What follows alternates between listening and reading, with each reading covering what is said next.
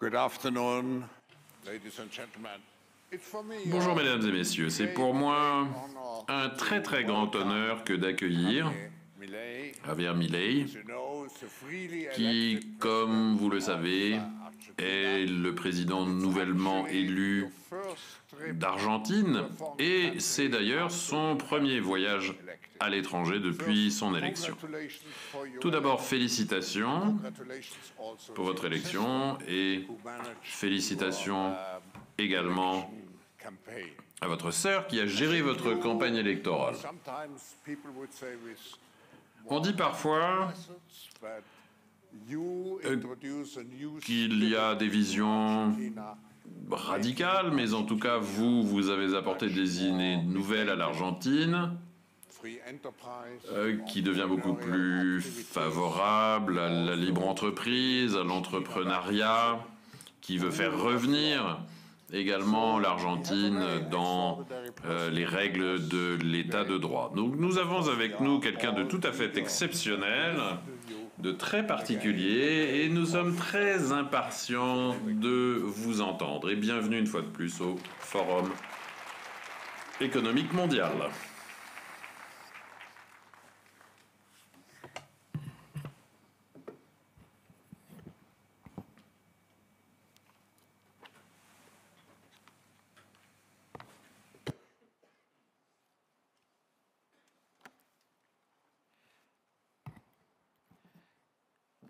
Tardes. Muchas gracias Bonjour, merci beaucoup. Je suis ici aujourd'hui pour vous dire que l'Occident est en danger. En danger Parce que ceux qui sont censés défendre les valeurs occidentales sont cooptés par une vision du monde qui finira par les mener au socialisme et donc à la pauvreté. Malheureusement, dans les dernières décennies, motivés par euh, certains individus bien intentionnés qui veulent aider les autres, ainsi que d'autres souhaitant appartenir à une caste privilégiée, la plupart des dirigeants occidentaux ont abandonné le modèle de liberté pour se tourner vers euh, différentes formes de collectivisme. Ces expériences collectivistes ne sont jamais la solution aux problèmes qui frappent les citoyens du monde. Au contraire, c'en est plutôt la cause. Croyez-moi, personne n'est aussi bien placé que nous, les Argentins, euh, pour euh, en témoigner. En adoptant euh, le modèle de la liberté en 1860, au-delà de 35 ans, nous sommes devenus une grande puissance mondiale. Et euh, quand nous nous sommes plutôt tournés au fil des dernières années vers le collectivisme, nous avons vu comment nos citoyens ont commencé à s'appauvrir de façon systématique et nous sommes tombés au 140e rang des nations du monde. Et avant d'ouvrir ce débat, il est important de regarder les chiffres. Et qui démontrent bien pourquoi le capitalisme et la libre entreprise ne sont pas seulement le seul système qui peut mettre fin à la pauvreté mondiale, mais aussi le seul système souhaitable d'un point de vue moral. Si vous regardez l'histoire du progrès économ- économique, vous verrez qu'entre l'an 0 et l'an 1800, à peu près, le PNB par euh, tête est resté à peu près constant sur euh, toute cette période euh, de référence. Si vous regardez un graphique de la croissance économique mondiale, vous verrez un graphique en forme de, en forme de crosse de hockey. Les choses sont restées constantes pendant environ 90% du temps. Et au 19e siècle, on commençait à augmenter de façon euh, exponentielle. Seule exception, c'était vers la fin du 15e siècle avec euh, la découverte du continent américain. Mais à part cela, tout au long de l'histoire, entre l'an 0 et l'an 1800, le PNB euh, euh, par habitant n'a fait que stagner. Alors ce n'est pas seulement que le capitalisme a apporté une explosion de- des richesses quand il a été adopté comme système économique, mais si vous regardez les chiffres, vous constaterez aussi que la croissance continue à s'accélérer tout au long de cette période. Et donc entre l'an 0 et l'an 1800, euh, le PNB par habitant, le taux de croissance reste stable à environ 0,2% par an, c'est-à-dire quasiment rien. Et à partir du 19e siècle, avec la révolution industrielle,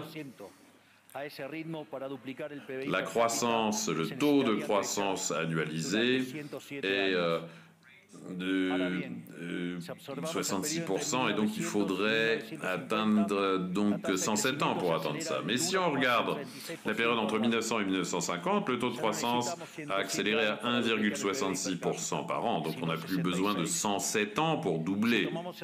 Mais il ne faut plus que 66 ans. Et si vous prenez la période entre 1950 et l'an 2000, vous constaterez que le taux de croissance a été de 2,1%. Et donc, il ne faudrait que 33 ans pour doubler euh, le euh, PNB par habitant au niveau mondial. Et cette tendance euh, reste très vivante. Si vous prenez la période 2000-2023, le taux de croissance s'est encore accéléré, il a atteint 3% par an, et donc on est en capacité de doubler le PNB mondial en à peine 23 ans. Cela dit, si vous regardez le PNB par habitant depuis l'année 1800, Jusqu'à aujourd'hui, vous constaterez qu'après la révolution industrielle, le PNB mondial a été multiplié par euh, plus de 15 fois.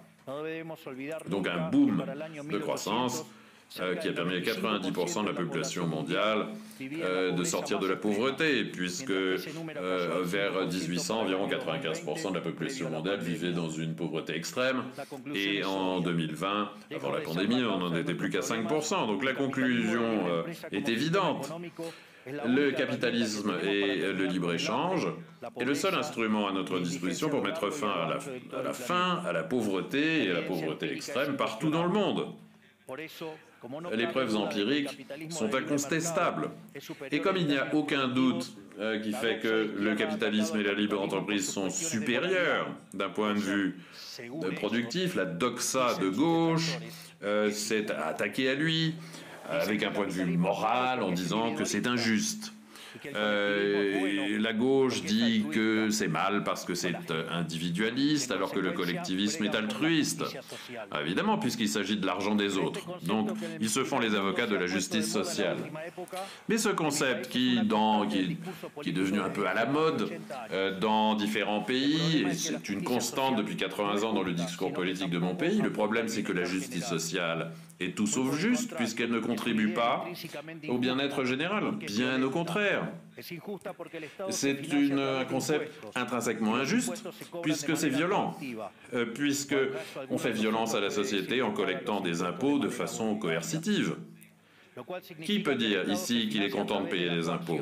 Donc l'État est financé euh, par euh, euh, des méthodes coercitives, et le plus on paye d'impôts, le plus c'est coercitif, et le moins on a de liberté. Et donc, euh, les euh, tenants de la justice sociale disent que l'ensemble de l'économie est un gâteau que l'on peut partager de différentes façons. Mais ce gâteau n'existe pas en soi. Il s'agit de richesses générées dans ce que Israël Kessner appelle un processus de découverte du marché. Si les biens ou services proposés par une entreprise euh, ne sont pas désirés, l'entreprise fera faillite, sauf si elle s'adapte à ce que le marché souhaite.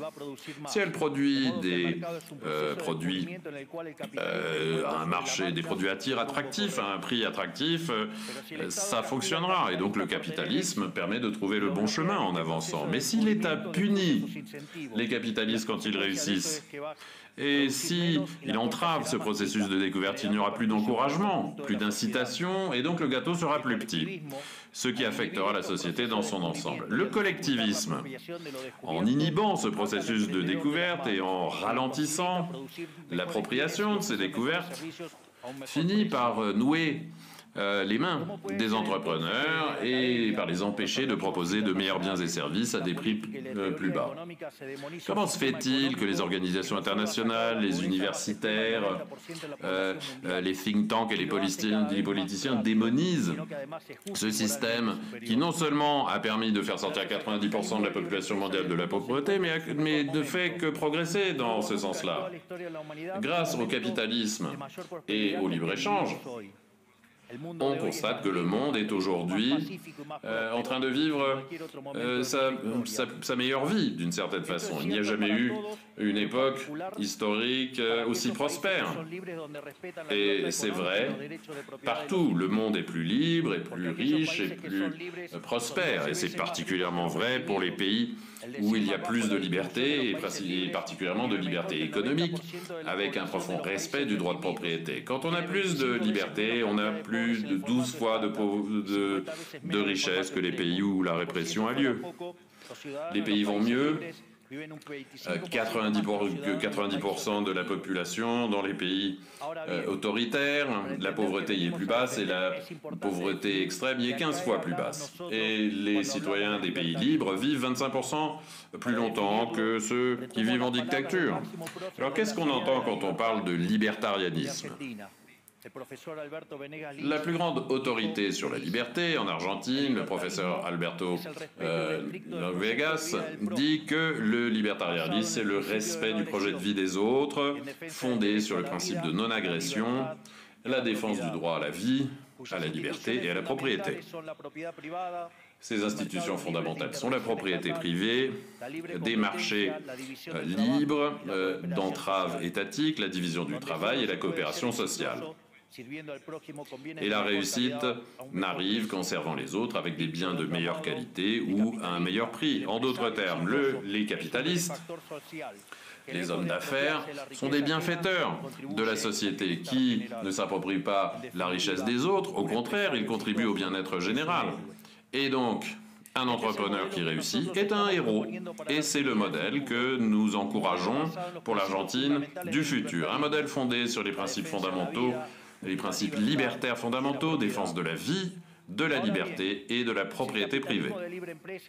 Alors maintenant, si le capitalisme et le libre-échange ont su prouver euh, qu'ils sont des instruments formidables pour mettre fin à la pauvreté dans le monde et que nous sommes maintenant, nous vivons actuellement la plus belle époque de l'humanité, vous me demanderez peut-être Pourquoi je dis euh, que l'Occident est en danger. Eh bien, précisément parce que les pays qui doivent défendre les valeurs euh, du marché, de la propriété privée et d'autres euh, domaines libertaires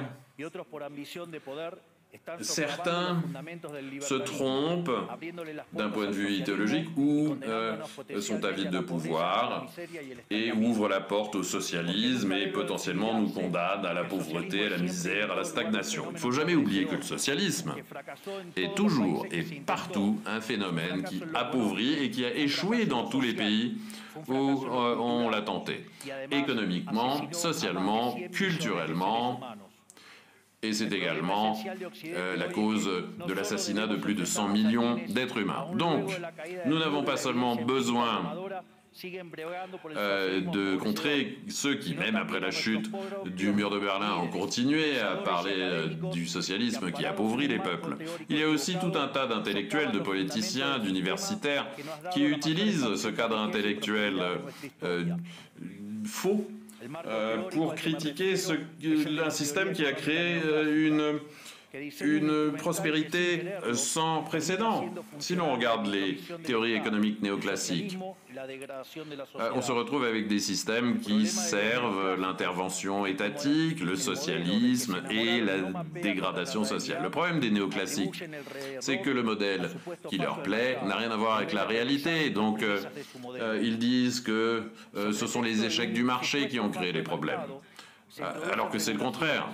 Et cette idée que euh, les faiblesses du marché exigent des régulations, des réglementations qui ne font que créer des distorsions, qui empêchent le développement économique et donc l'investissement et la croissance. Le problème vient du fait que même les économistes euh, libertariens ne comprennent pas vraiment l'économie de marché, parce qu'ils sinon ils verraient qu'il n'est pas possible euh, de parler de faiblesse ou d'échec du marché. Le marché n'est pas simplement un graphique avec une courbe de l'offre et de la demande. Le marché est un mécanisme de coopération sociale où l'on vient délibérément échanger des droits de propriété. Donc sur la base de cette définition, parler euh, d'un échec du marché est une oxymore. Il n'y a pas d'échec du marché. Si les transactions sont volontaires, sont délibérées, le seul contexte dans lequel il peut y avoir un échec, euh, c'est s'il y a euh, un aspect coercitif. Et qui a ce pouvoir coercitif? Eh bien, c'est l'État qui a le monopole de la violence. Donc, si quelqu'un considère qu'il y a un échec ou une faiblesse du marché, eh bien, je leur propose de bien regarder s'il n'y a pas une intervention de l'État. Et si ce n'est pas le cas, il faut qu'ils y revérifient à deux fois parce qu'ils se sont sûrement trompés puisque le marché ne peut pas se tromper, lui. Exemple de euh, cet échec décrit par les néoclassiques. Les structures concentrées dans l'économie. Mais toutefois, euh, sans revenir à des, euh, des fonctions d'échelle, avec ces euh, structures concentrées de l'économie, on ne peut pas expliquer la croissance économique depuis 1800, depuis l'année 1800. C'est intéressant, n'est-ce pas? Depuis 1800, depuis cette année-là, la population mondiale a été multipliée par 8 ou par 9 et euh, le PNB euh, euh, multiplié par 15.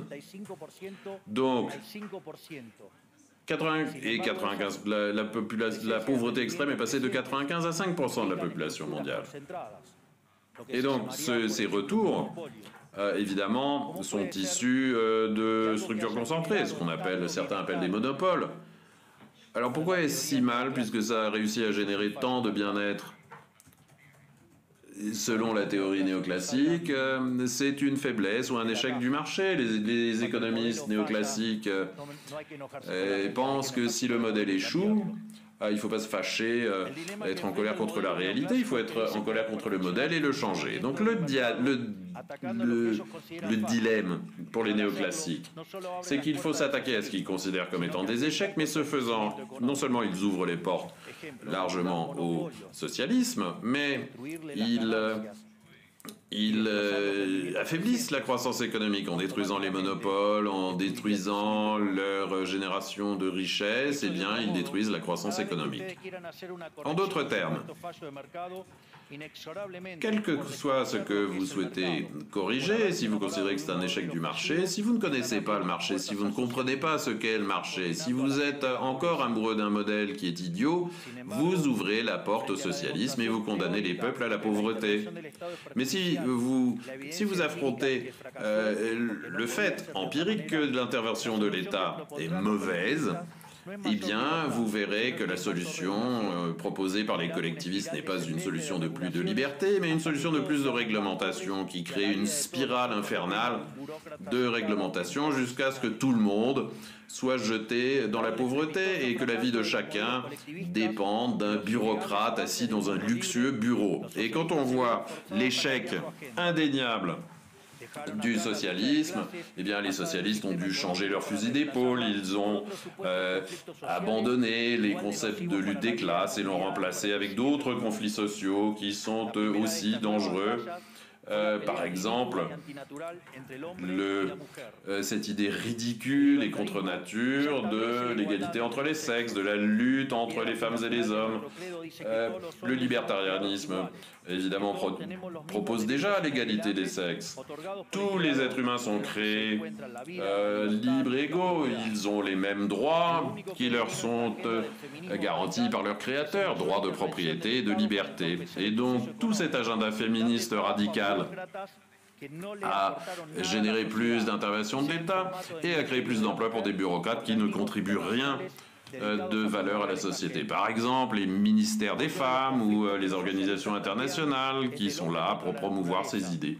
Autre conflit présenté par les socialistes, c'est l'homme contre la nature, qui dit que ah oui, nous, les êtres humains, on abîme la planète qui doit être protégée à, à tout prix, y compris à travers un contrôle des populations ou euh, euh, ou, euh, un recours abusif à l'avortement. Et ces idées toxiques, malheureusement, ont progressé dans la, dans la société. Les néo-marxistes euh, ont réussi à ronger le bon sens des populations occidentales. Ils s'approprient les médias, le monde de la culture, les universités, mais aussi les organisations internationales. Et c'est ça qui est très grave, parce que ce sont des institutions qui ont une influence énorme sur les décisions économiques et politiques des pays euh, qui composent ces organisations multilatérales. Heureusement, il y a de plus en plus euh, de femmes et d'hommes qui osent se faire entendre. Parce que si on ne lutte pas contre ces idées, la seule, le seul destin possible pour nous, euh, c'est plus de réglementation, plus de socialisme, plus de pauvreté, moins de liberté et donc et donc euh, une qualité de vie détériorée. Malheureusement, l'Occident a déjà commencé à avancer sur ce chemin. Ça vous paraît peut-être ridicule de dire que euh, l'Occident s'est tourné vers le socialisme, mais c'est pas si ridicule que ça. Si euh, vous ne vous restez qu'à la division économique du socialisme, qui dit qu'il s'agit d'un système économique où l'État a la propriété ou la propriété collective des moyens de production. Cette définition, à mon sens, doit être remise à jour pour correspondre à notre époque. On n'a pas besoin de contrôler directement les moyens de production pour contrôler tous les aspects de la vie des hommes avec des outils tels que la planche à billets, la dette, les subventions, le contrôle des taux d'intérêt, le contrôle des prix, ou les mesures correctives euh, soi-disant correctifs sur le marché. Ils peuvent maîtriser, contrôler le destin de millions d'individus. Et c'est là qu'on arrive à un point où, euh, euh, sous d'autres, d'autres peut-être d'autres qualificatifs, euh, c'est ce qu'on a, c'est finalement en définitive des expériences euh, collectivistes qu'elles se déclarent euh, communistes, fascistes, nazis, social-démocrates ou socialistes, chrétiennes démocrates, démocrates chrétiens, néo-keynésiens, progressistes, populistes, nationalistes ou globalistes ou mondialistes. Il n'y a pas de différence entre tous ces différents mots.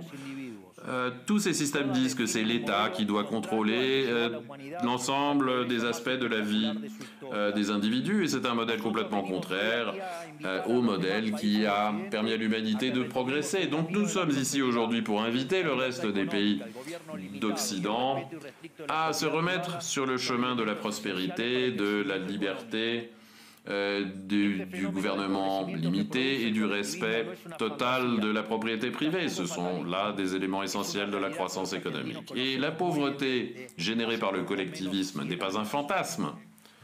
Et ce n'est pas un destin inévitable. C'est une réalité que nous connaissons bien en Argentine. Nous l'avons vécu. Nous l'avons nous en avons souffert. Dès que nous avons choisi d'abandonner le modèle de liberté qui nous avait enrichis, nous sommes tombés dans une spirale infernale de pauvreté. Nous n'avons fait que nous appauvrir. Donc, c'est quelque chose que nous avons déjà vécu. Et nous sommes ici aujourd'hui pour vous prévenir de ce qui peut se passer si les pays d'Occident, qui se sont enrichis grâce à ce modèle de liberté, continuent à rester sur ce chemin de servitude. Nous sommes une démonstration empirique du fait que vous pouvez être très riche, vous pouvez avoir d'immenses ressources naturelles, vous pouvez avoir une population hautement qualifiée, ou éduquée, ou euh, vous pouvez avoir tel ou tel stock de lingots d'or dans votre banque centrale. Dès que vous empêchez la concurrence, le marché, euh, les prix, euh, si vous ralentissez le commerce, si vous attaquez la propriété privée, le seul destin qui vous attend, c'est la pauvreté. Donc, pour conclure, je voudrais vous faire passer un message, faire passer un message à tous ceux qui sont issus du monde de l'entreprise et tous ceux qui ne sont pas forcément ici mais qui nous suivent à distance. N'ayez pas peur, ne vous laissez pas intimider par la caste politique ou par les parasites euh, qui euh, s'en nourrissent. La classe politique souhaite juste rester au pouvoir et conserver euh, ses euh, privilèges. C'est vous les entrepreneurs qui êtes les héros. C'est vous qui avez créé la plus formidable époque de prospérité que l'humanité ait jamais connue. Ne laissez personne vous dire que votre ambition est immorale. Si vous gagnez de l'argent, c'est parce que vous offrez, vous proposez de meilleurs produits à un meilleur prix et donc vous contribuez au bien-être général. Ne vous rendez pas, ne pliez pas devant l'État. L'État n'est pas la solution, c'est le problème. C'est vous les véritables protagonistes de cette histoire. Et à partir d'aujourd'hui, l'Argentine sera votre allié indéfectible. Vive la liberté Nom de Dieu.